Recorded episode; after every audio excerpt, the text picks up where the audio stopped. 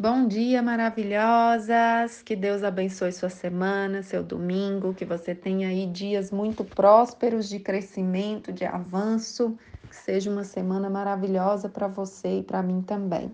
Hoje eu quero compartilhar com você, baseado em Salmo 95, 6, que diz: Venham, adoremos prostrados e ajoelhemos diante do Senhor, o nosso Criador essa passagem que nos leva à reflexão sobre adoração a Deus, sobre humildade, sobre estar diante do Senhor, né? Não apenas como alguém que vai nos abençoar, como alguém que vai nos servir, mas como alguém que nos criou, que nos entende, que nos conhece, alguém que sabe do que nós necessitamos, que sabe o quanto nós somos também especiais. Ele é o nosso Criador.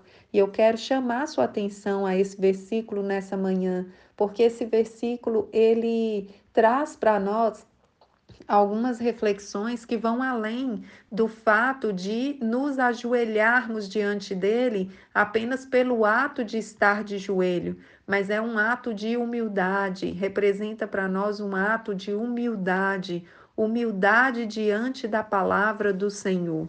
Isso é muito importante, termos humildade, porque quando nós temos humildade diante do Senhor, isso impacta as nossas ações, isso impacta nossas decisões. Quando eu decido ter humildade diante de Deus, eu vou trabalhar de acordo para que eu atenda, né? Para que eu esteja de acordo com a vontade dele para minha vida. Então, isso faz muita diferença. É bem diferente de quando eu adoro a Deus, mas sem ter aquela responsabilidade de adorá-lo no meu dia a dia, de adorá-lo com a minha vida, com as minhas ações. É diferente de apenas adorá-lo nos momentos de adoração, como por exemplo durante o louvor na igreja ou durante um louvor que eu entoo em casa, especificamente para adoração ao Senhor.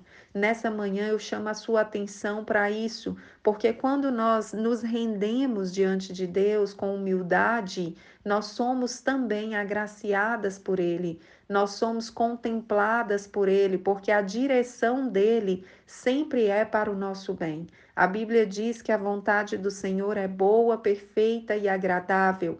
Então, quando eu tenho humildade para aceitar a vontade dele, para aceitar o direcionamento dele, eu estou tendo humildade, abertura, disposição para viver a vontade dele na minha vida. Então, essa compreensão de que a vontade de Deus é boa, é perfeita, é agradável, é um incentivo a mais para que eu tenha essa humildade de me prostrar diante dele, de adorar a ele com o meu coração, com a minha alma, com o meu espírito dispostos a me sujeitar ao direcionamento que ele me der.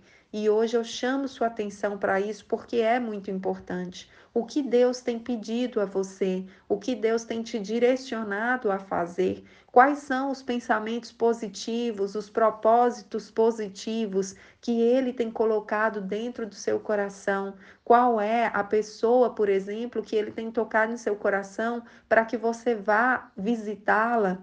Quem é quem é a pessoa que se encontra nesse momento carente de ajuda e você pode estender a mão, você pode compartilhar um conhecimento, você pode compartilhar uma ajuda financeira, uma doação para poder auxiliar essa pessoa? Quem é a pessoa que você precisa pedir perdão?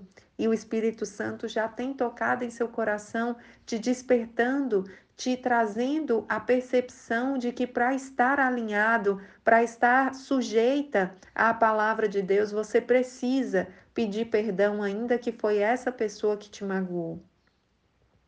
Olhe um pouquinho para a sua vida e pense: quais são os direcionamentos, quais são as propostas que o Deus maravilhoso, que o seu Criador ele tem posto diante de ti para que você esteja atendendo às expectativas dele e dessa forma, não pelo simples fato de atendê-lo, mas também para que você viva uma vida melhor. Porque tudo que ele deixou para nós na sua palavra tem um propósito de nos permitir viver a vida abundante que ele conquistou para nós, lá descrita lá em João 10:10. 10. Que Deus abençoe sua vida, que você tenha aí uma semana maravilhosa de muita adoração ao Senhor em humildade diante dele.